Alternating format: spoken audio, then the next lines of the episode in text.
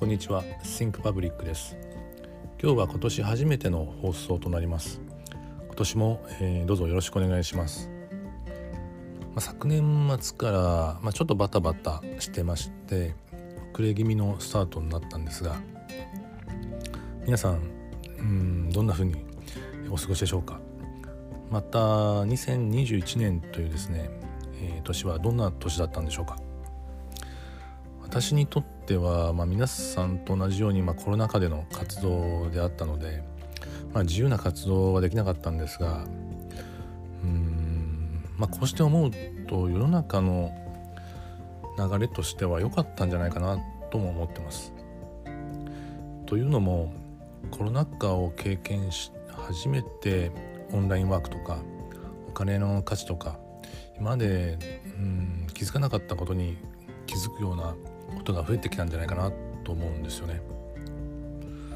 うんまあ、今までどれだけ多くのものを購入しまたそれを廃棄し、まあ、そんなことを繰り返してたんだろうなかなっていうのもつくづく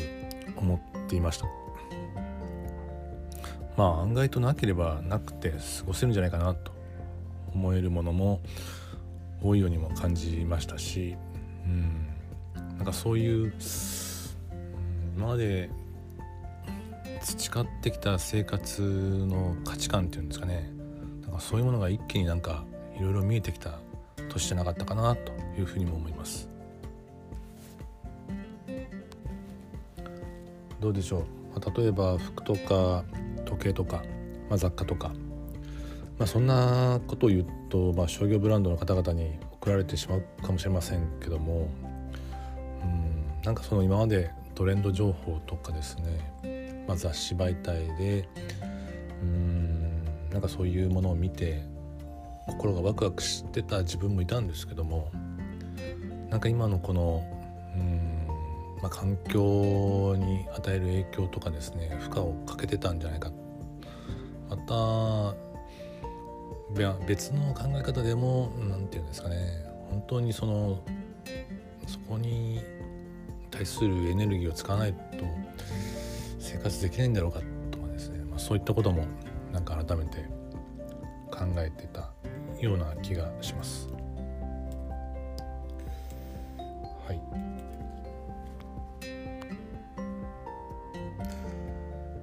また今年はですね、えー、どんな年になるのかなっていろいろ考えたりもしてたんですが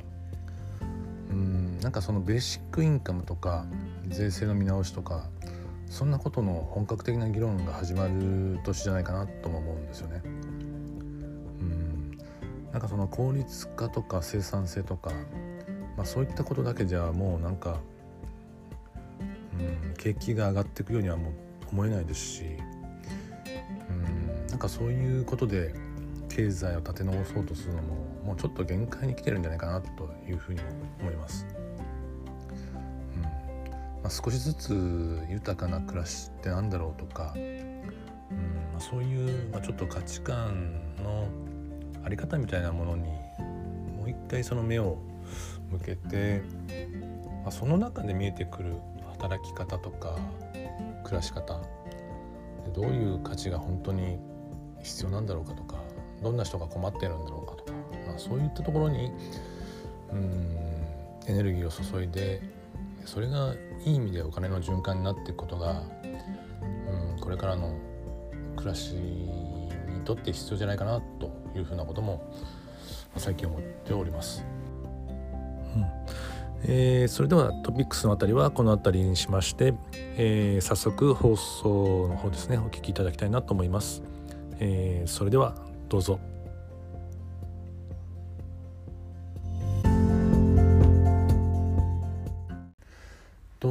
ころで、えー、まあ、早速、えー、本日の放送に入っていきたいと思うんですけども、えー、まああの昨年より放送させていただいてます、まあ、ミュージックトークですね、えこちらを、えまた今年もですね、まあ、今回も、え使用していきたいなと思ってます。え前回の放送では90年代中頃までを焦点に当ててたんですがま今回同じ時期にスポットが当たっていた女性アーティストに、えー、注目していきたいなと思ってます。今日放送するのはそんな中でも私のお気に入りでありましたシェリル・クローをですね取り上げていきたいなと思います、まあ、なぜ彼女をピックアップしたかというと彼女は95年のグラミー賞で最優秀レコード賞最優秀新人賞最優秀女性ポップボーカルパフォーマンス賞の3冠を受賞したんですけども、まあ、新人でありながら、まあ、この快挙を成し遂げたことがすごく私の、まあ、インパクトに残ってるというインパクトになったっていうんですかね、まあ、イメージに残ってるんですけども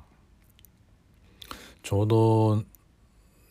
うん、あのその放送授賞式の放送を見てたんですけども、まあ、すごく、まあ、意外な展開というか、私はもう全然彼女のこと知らなかったのであのびっくりしたのと本人もそのすごくびっくりしてその壇上に上がってる様子を、えー、見てたんですがうんなんかうんまあアメリカのその何て言うんですかねそういう書に対するうん懐の深さというかなんかそういうのも感じた時でもありました。うんなんか新人の、えー、歌手の方が、まあ、こういう最優秀レコード賞っていうようなものですね取れること自体なんかすごいなと思いましたしなんかコメントの一つにあったような気がしたんですけど、まあ、彼女の可能性にもえー、向けた賞だみたいなことも言ってたような気がしたんですがうんなんかそれも、えー、ちょっとびっくりした記憶があります。まあ、そこで、えー、早速ですが1曲いきたいと思います。えー、まず1曲目はですね「All I Wanna Do」という曲をお送りします。えー、こちらは、えー、94年に無名だった彼女が大ヒットするきっかけとなった曲なんですが、えー、ご存知の方も多いんではないかと思います、えー、それでは1曲目ですね、えー、シャイル・クローで「All I Wanna Do」をお送りします。どうぞ。はいありがとうございました、まあ、彼女の好きなところの一つに、まあ、ハスキーボイスっていうところがあるんですがうんなんかその声の中に強さを感じるところもありますしうんなんかしなやかさもあるような歌声だなというふうに思うんですよね。うんまあ、この時代日本ではまだまだ女性の活躍が、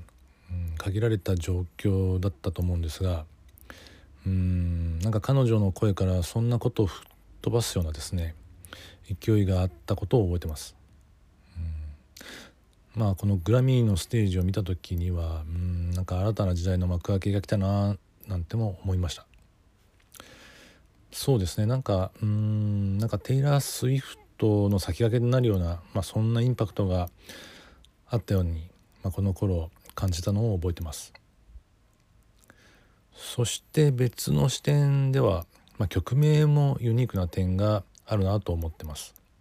うんまあ、そんなところも好きな理由ですかね。うんえーまあ、続いてはそんなにそんな点をですね表している2曲をお送りしたいなと思うんですけども、まあ、番組の、えーまあ、こちらお送りしながら最後とさせていただきたいなと思います。えーまあ、その曲は、えー、1つ目が「My Favorite Mistake、えー、そしてもう一つが、えー、In the End というタイトルなんですが、まあ、最初のその My Favorite Mistake という曲名も面白いなと思って聞いたというか見てたりしたんですけどもどうでしょうね。なんか意味に直すと私の好きな失敗っていうんですかね。なんかそういう直訳になると思うんですけどもなんかこのネーミングっていうか、うん、なんかちょっとくすって笑ってしまうような点が面白いなと思ったのが記憶あります。まあ、最近日本はうんなんか失敗しづらい世の中になってきたような気がするんですよね。なんかそのその失敗を怖がってなかなかチャレンジできないというか、うん、なんかチャレンジチャレンジと言いながらチャレンジできないような雰囲気がどんどん強くなっていくような感じを日々感じてるんですが、うんまあ、この表現のようになんか好きな失敗っていう表現がいいなと思って、まあ、この曲も、選んでみたというとこもあります。まあ、この曲のですねその聴き始めというか出だしで思うのはなんかちょっとローリング・ストーンズを思い出させるようなうん、まあ、ちょっとその何て言うんですかねまあお酒でいうとちょっとバーボンをちょっと飲みたくなるようなですねそういうそのちょっとうん男性的というかですね力強いというか、まあ、そういう雰囲気を感じるような曲だなというふうにも思います。そしてえー、次の曲の「In the End」なんですが、まあ、これもうんなんか意味深なタイトルですよね。まあ、こちらはアップテンポな曲なんですがうんなんかスカッとして聴きたいなっていう時に私は聴いてるんですが、うん、この曲を聴いて番組を、えー、スカッと、